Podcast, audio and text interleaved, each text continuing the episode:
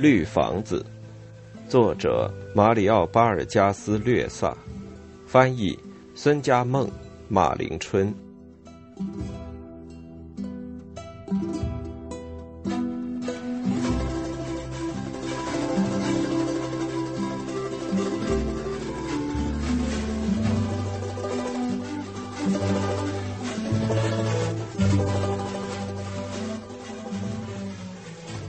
献给帕特利西亚。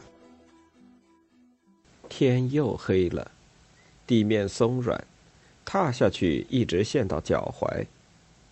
老是那些地方：河岸、田地中间越来越狭窄的小路、一片稻豆地，还有那片荒漠。你说，托尼达从这边走，那边不通。不能让卡斯提亚人看到我们。无情的沙尘还在下，你给他披上披肩，把你的帽子给他戴上。如果他不愿让沙尘打上面孔的话，就让他把头低着点儿。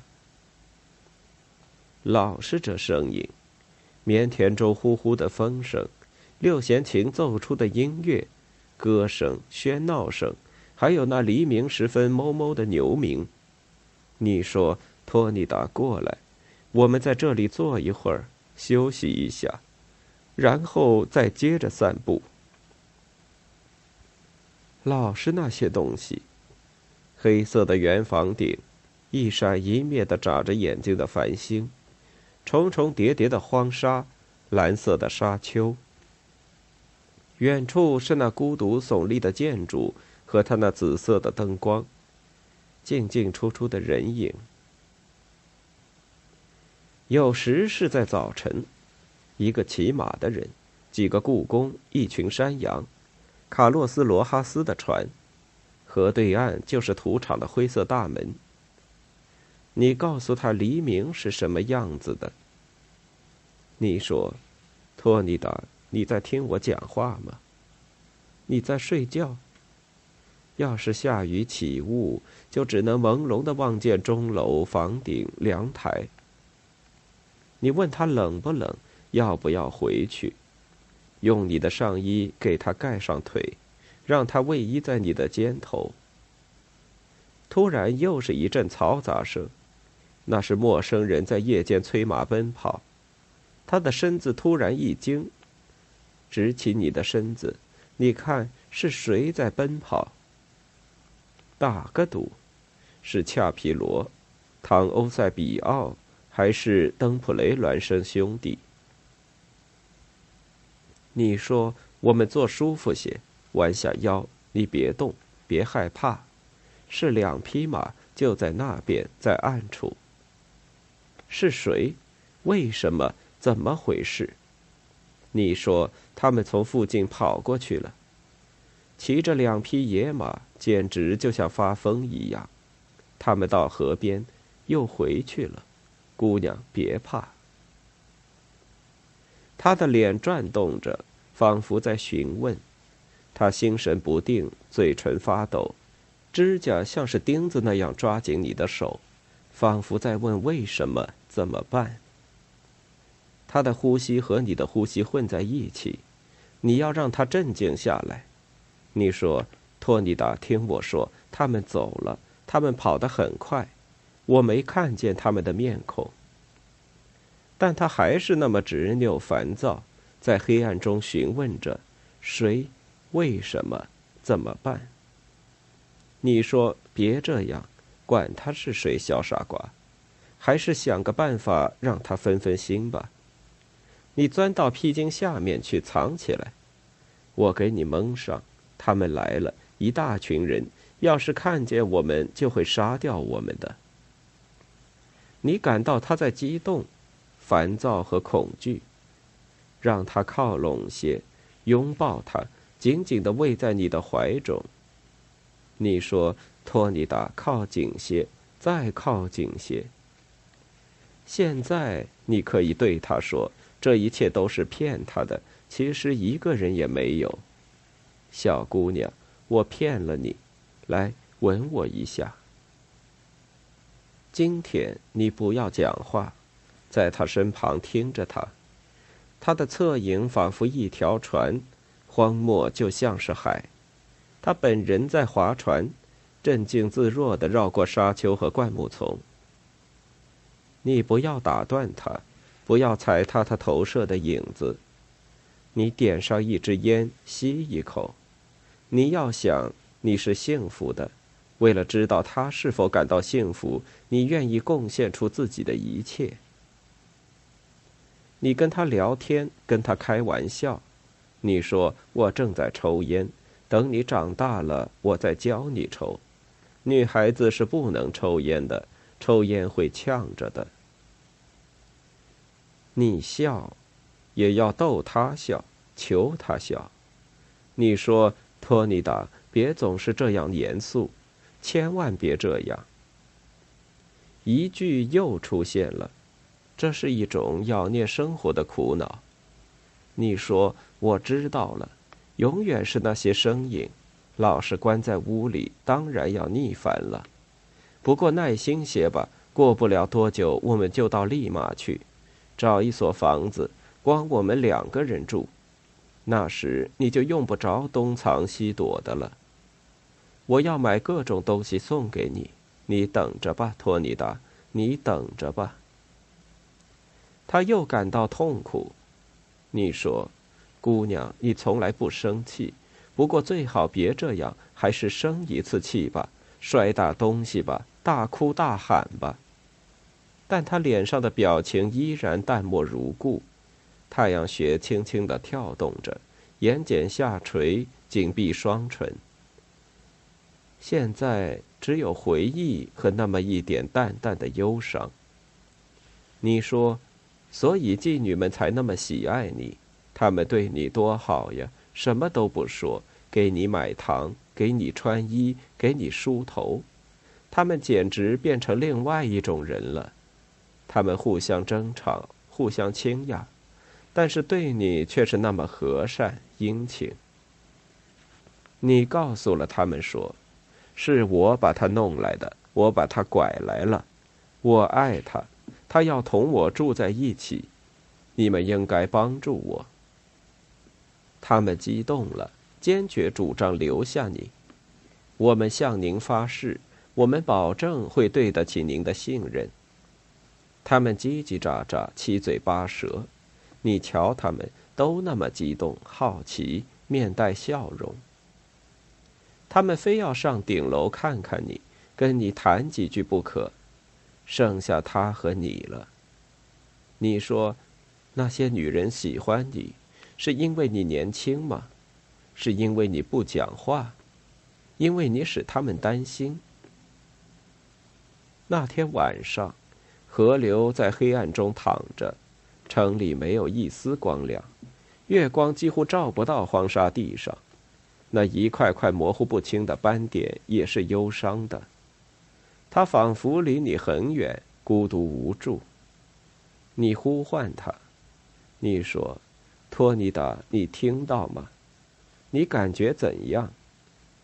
他为什么那样拉着你的手？是不是那猛下的沙尘惊吓了他？你说：“托尼达，过来，披上披肩，沙尘就要过去了。”你以为人们会撞见我们，把我们活埋吗？你为什么发抖？你怎么了？你喘不过气来？你要回家吗？不要这样呼吸。你一直没有发觉。你说：“我真蠢。”但可怕的是，我什么都不懂。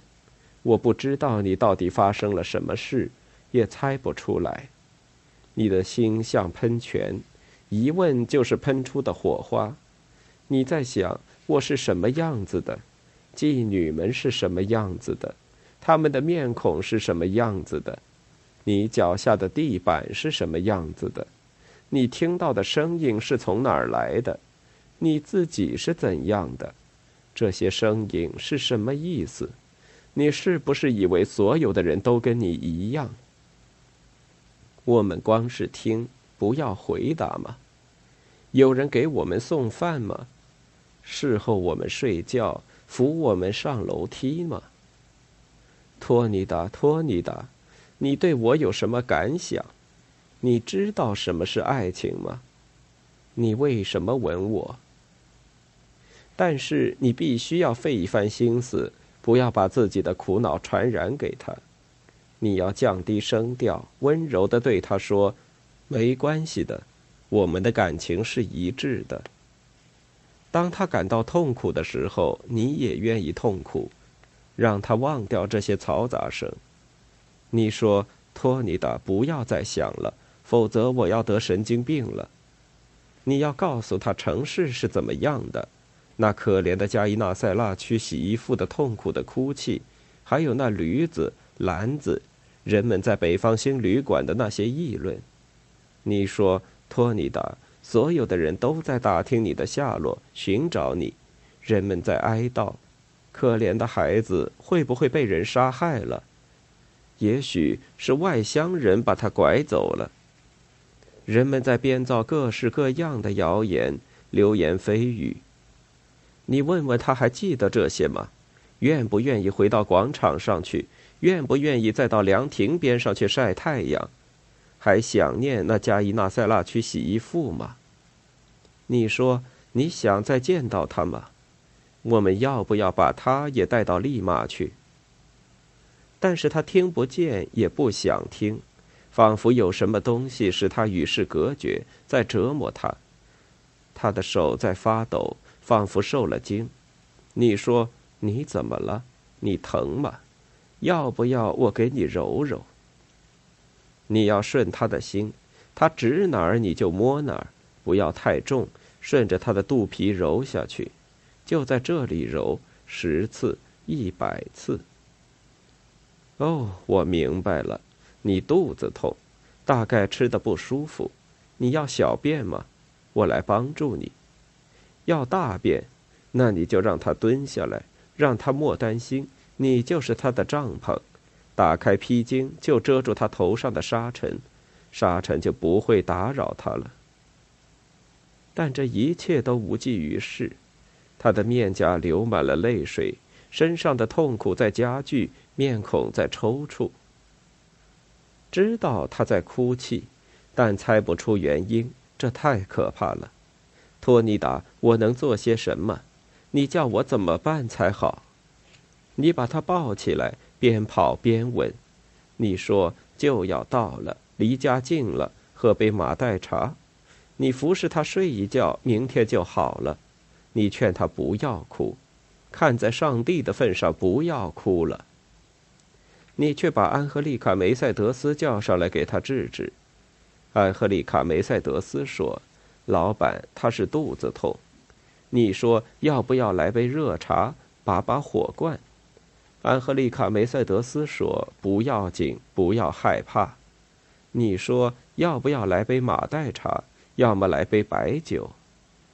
他的手总是揉着、捂着、摸着，总是在那个部位上。你真蠢，真蠢，竟然没有发觉。妓女们兴高采烈地挤满了顶楼，散发出脂粉、爽身粉、凡士林的气味。他们叽叽喳喳、蹦蹦跳跳。你们瞧，老板竟没有发觉，真是太天真了，简直是个孩子。你看，他们挤在一起，围着托尼达向他祝贺，并嘱咐他一些注意事项。你还是随他们给托尼达开开心吧。你走下大厅。开瓶酒，倒在软椅上为自己干杯。你感到迷惘，困惑中夹杂着高兴。你闭上眼睛听他们讲，起码有两个人，加上蝴蝶三个人，加上蝙蝠四个人。瞧，您真傻，老板。您说说他为什么不出血了？老板，什么时候月经不来的？这样，我们就可以知道确切的分娩日期了。酒意上来了，一阵轻微的兴奋使你两腿发软，后悔和不安消失了。你说我从来没替他算过日子，但这有什么关系呢？明天生，八个月之后生，有什么两样？反正托尼达要发胖。孩子要生下来，他情绪也许就会好起来。你跪在他的床边，你说没什么，我们要大大庆贺一番。你将要宠爱孩子，给孩子换尿布。如果是女孩，最好长得像她。明天就让妓女们到唐欧塞比奥那里去购买必须的物品。店员们也许要讥笑他们：谁要生孩子了？是谁的孩子？如果是男孩，就让他叫安塞尔莫。你还得到加伊纳塞拉去走一趟，找几个木匠，让他们带上木板、钉子、锤子，造一间小屋。随便编造个借口就行。托尼达，托尼达，你想什么东西吃？呕吐吧，发脾气吧。我懂得，所有的女人都是这样。你摸得到孩子吗？在动吗？你最后一遍再问问自己，这到底是好事还是坏事？生活是不是理应如此？如果他当时不愿意，如果你和他未发生关系，事情又会是什么样子？这是不是一场梦？事情是不是总和梦想背道而驰？你再做最后一次努力，扪心自问，你是不是甘心情愿？是不是由于他已经死去，或是由于自己已经年老，所以你逆来顺受，产生了宁可自己死去的想法？你还要等他吗，塞尔瓦蒂卡？琼加说道。他没准儿和别的女人在一起呢。和谁在一起？情师说道。和桑德拉吗？不是，大师。圆球说。是那个前天才开始的姑娘。她本来说是来接我的太太，她也许忘了。塞尔瓦蒂卡说：“我这就走。”先吃点早点，姑娘。情诗说：“小琼家，请他吃点什么吧。”那当然喽，拿个碗来。琼家说：“奶壶里有热牛奶。”乐师们在紫色灯泡的照射下，坐在靠近柜台的桌子上吃早点。这时，只有紫色灯泡还亮着。塞尔瓦蒂卡坐在圆球和年轻人阿里杭德罗中间。到现在为止，你还没有说过话呢。你真是个不爱说话的姑娘。你在老家也是这样吗？你老家的女人也都这样吗？透过窗子可以看到黑暗中的街区，空中高悬着三颗发着微光的星星，是三圣星吧？不，太太，我们家乡的女人都喜欢讲话，讲呀讲的像鹦鹉似的。琴师正在咬一块面包。鹦鹉，塞尔瓦蒂卡说：“是的，是我家乡的一种鸟。”琴师停止了咀嚼。怎么，姑娘，你不是皮乌拉出生的吗？不，先生，我的家乡在很远很远的地方，在山里。我也不知道我是在什么地方出生的。不过我一直住在一个叫圣玛利亚德涅瓦的地方。那地方很小，先生，没有汽车，没有高楼大厦，也没有电影院，跟皮乌拉可不一样呢。你知道吗？情师又嚼起面包来。山里，鹦鹉。他大吃一惊，头一仰，忽然戴上眼镜儿。姑娘，我早就忘记这些了。圣玛利亚德涅瓦是在哪条河的岸边？是不是离伊基托斯很近，还是很远？山里，这太奇怪了。年轻人嘴里连续喷出的大小一样的烟圈逐渐扩大、变形，消散在舞池里。我也很想去看看亚马孙河，听听那里印第安人的音乐。那儿的音乐和土生白人的可不一样呢，对吗，先生？完全不一样。那儿的人很少唱歌，唱歌也是悲哀的歌曲，不像玛丽内拉圆舞曲那么欢快。但年轻人喜欢的就是悲哀的音乐。歌词都是什么样的？很富于诗意吗？你懂得他们的话吗？不，我不会讲他们的话。他低下了头。穷秋话，我只能结结巴巴的说一两个字，听多了也就懂了。不过说来您不信，那儿有许多白人，穷丘人倒很少，他们待在山里不下来。你怎么会落到那个人手里？琼家问道：“你看上何塞费诺的可怜鬼什么了？”这又有什么关系？琼家年轻人说道：“爱情嘛，爱情和理智是两码事。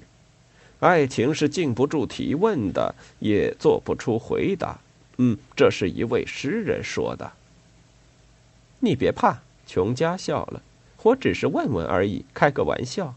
我对人们的生活看得多了。”你怎么了，大师？想起心事来？圆球问道。您的牛奶都凉了。您的牛奶也要凉了，小姐。年轻人说道。快喝吧。您还要面包吗？你到什么时候才不跟妓女们以您相称？圆球说道。年轻人，你太滑稽了。我对妇女们一律看待。年轻人说道。对我来说，妓女和修女没什么区别，我一律尊重。那你为什么要在你的曲子里骂女人？琼家说道：“你简直是个窝囊废作曲家。”哈哈，我不是骂他们，而是跟他们讲道理。年轻人微微一笑，嘴里吐出最后一个相当完整的白色烟圈。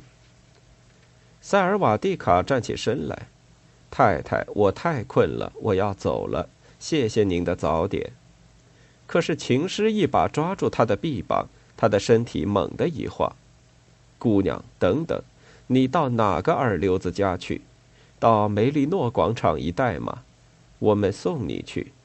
圆球，去叫辆出租车来，我也困极了。圆球站起来走了出去。开门时，一阵清凉的微风吹到桌旁。大街还在黑暗之中。你们注意到了没有？皮乌拉的天气真怪。昨天这个时候，太阳已经老高，热得炙人，也没有下沙尘，茅屋像洗刷过一样干净。可今天，这偷懒的黑夜却不走了。如果黑夜永远留下来，不知会是什么样子。年轻人指了指那幅以窗子为框子构成的天空图画。就拿我来讲，我会感到幸福的，可许多人并不喜欢。琼家用手敲了敲自己的太阳穴，说：“瞧这个年轻人，净想些古怪的事儿，疯疯癫癫的。”现在有六点了吧？塞尔瓦蒂卡交叉双腿，手肘撑着桌子，说：“森林地区天亮的很早，这个时候大家早就起床了。”情诗说：“是的，对，这个时候森林里天空就现出红、绿、蓝各种色彩。”琼家说什么？年轻人问：“什么？大师，你到过森林地区？”没有，这是我想象出来的。奶壶里要是还有牛奶，我还想喝一点儿。塞尔瓦蒂卡给他倒了一杯，加了糖。琼家疑惑地望着情诗，情诗脸色阴郁。年轻人又点了一支烟，灰色透明的烟圈又从他嘴里飘扬而出，朝那黑乎乎的窗口飞去，一个接着一个，在半路上瞬息消散。在光明的问题上，他想的总是同别人相反。几个烟圈混在一起，形成一团烟雾。太阳一出来，别人总是高兴，情绪欢乐；而黑夜总是令人悲伤。烟雾稀薄起来，最后消散的看不见了。然而，他却是白天感到痛苦，天一黑精神就来了。这样的人都是夜游神。年轻人说：“就跟狐狸和猫头鹰一样。”琼家、圆球、我，现在又加上了你，姑娘，都一样。这时，忽然听得“砰”的一声门响，门槛上只见圆球抱着何塞费诺的腰。你们看，我碰到谁了？塞尔瓦蒂卡站了起来。圆球说：“他独自一个人在公路上自言自语呢。”你瞧，你过的什么日子？何塞费诺，琼加说。你都站不住脚了。早上好，小伙子，琴师说道。我们以为你不会来接他了，正准备送他回去呢。别跟他讲话了，大师。年轻人说道。他醉得很了。塞尔瓦蒂卡和圆球把何塞费诺扶到桌旁。何塞费诺说：“我没醉，你净胡说。”我来请你们喝最后一杯，你们谁也别动，叫小琼家拿啤酒来。琴师站起来说：“小伙子，谢谢你的好意，只是天太晚了，出租汽车在等着我们。”何塞费诺做了个鬼脸，精神来了。你们大家都要有乳臭了，还喝牛奶？这是小孩子吃的。琼家说：“就这样吧，再见。”你们把他也送走。众人走出门，阁劳军营一带天际露出一线蓝色的晨曦，街上茅屋后面睡意朦胧的人影在活动，火堆发出噼啪的响声，微风吹来了腥臭气。圆球和年轻人搀着琴师，塞尔瓦蒂卡扶着何塞费诺，大家穿过沙地到了公路。一齐钻进一辆出租汽车。三个乐师坐在后座。何塞费诺笑了，塞尔瓦蒂卡吃醋了。老人，他问我为什么喝这么多的酒，到哪儿去了，同谁在一起？我想向他坦白情事。你做的对，姑娘。情诗说：“曼加切利亚区人最坏了，你永远也别相信他。”怎么了？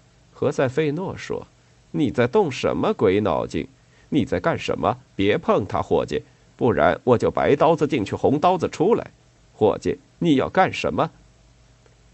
我可没惹谁。司机说：“汽车太狭窄了，又不是我的错。我碰着您了吗，小姐？啊，我老老实实的开车，可不敢惹麻烦。”何塞费诺放声大笑。这家伙不懂开玩笑，又是一阵哈哈大笑。你想摸他吧？我同意了。司机也笑了，说：“先生，我对您的玩笑认真了呢。”何塞费诺转向三个乐师：“今天猴子过生日，跟我们一起来吧，大家庆祝一番。雷昂兄弟可喜欢你们了，老人。”圆球拍了他一掌。何塞费诺大师累了，该休息休息了。何塞费诺也疲乏了，支持不住，打起哈欠来，闭上了眼睛。出租汽车经过大教堂，阿马斯广场的路灯已经熄灭，沾满尘埃的罗望子树的暗影紧紧地笼罩在雨伞般圆穹顶的凉亭上。塞尔瓦蒂卡说：“别这样，这样不好，我求求你了。”他那一双受了惊的绿色大眼睛在寻找何塞费诺的眼睛。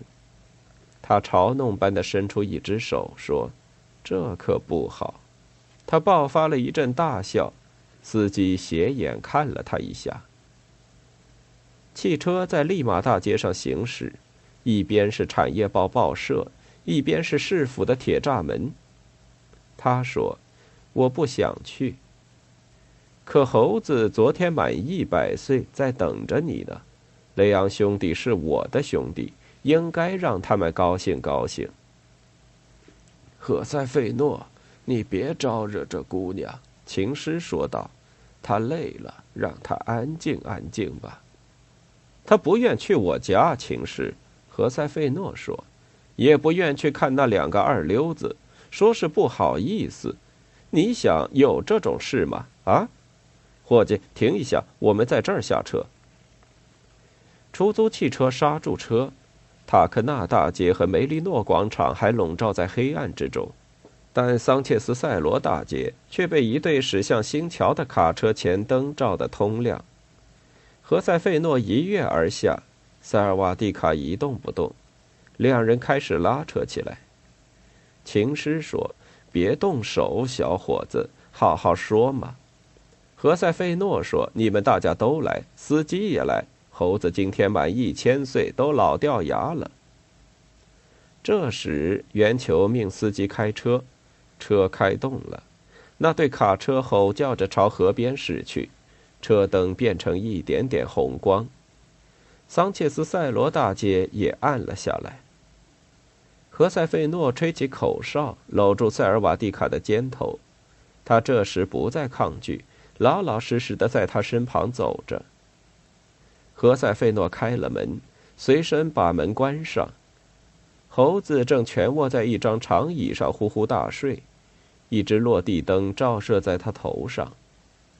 房间里一股辛辣的烟雾在空瓶、酒杯、烟蒂、剩饭残羹中间缭绕飘荡。你们都累垮了。这是曼加切利亚区人的样子吗？何塞费诺跳着脚，还说什么曼加切利亚区人是打不倒的呢？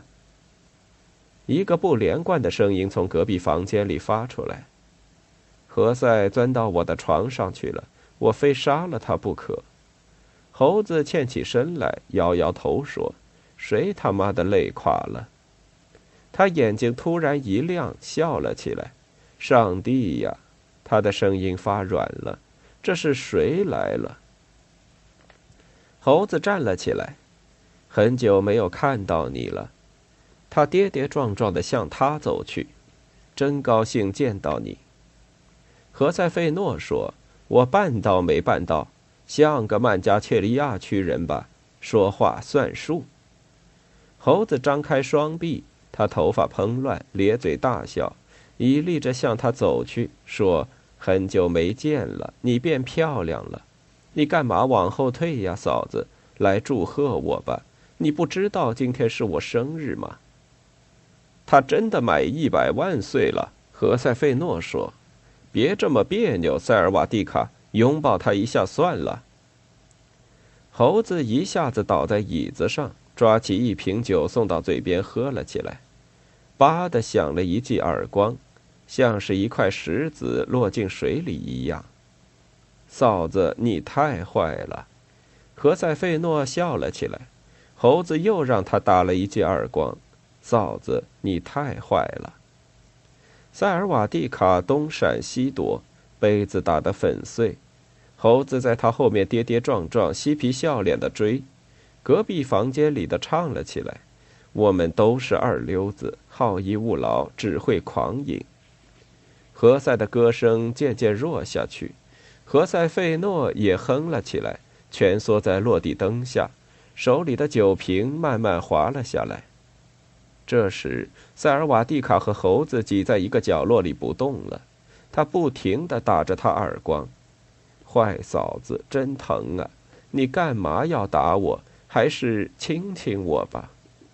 他笑了，他看到猴子的怪相也笑了。未露面的何塞也笑了。我漂亮的嫂子呀！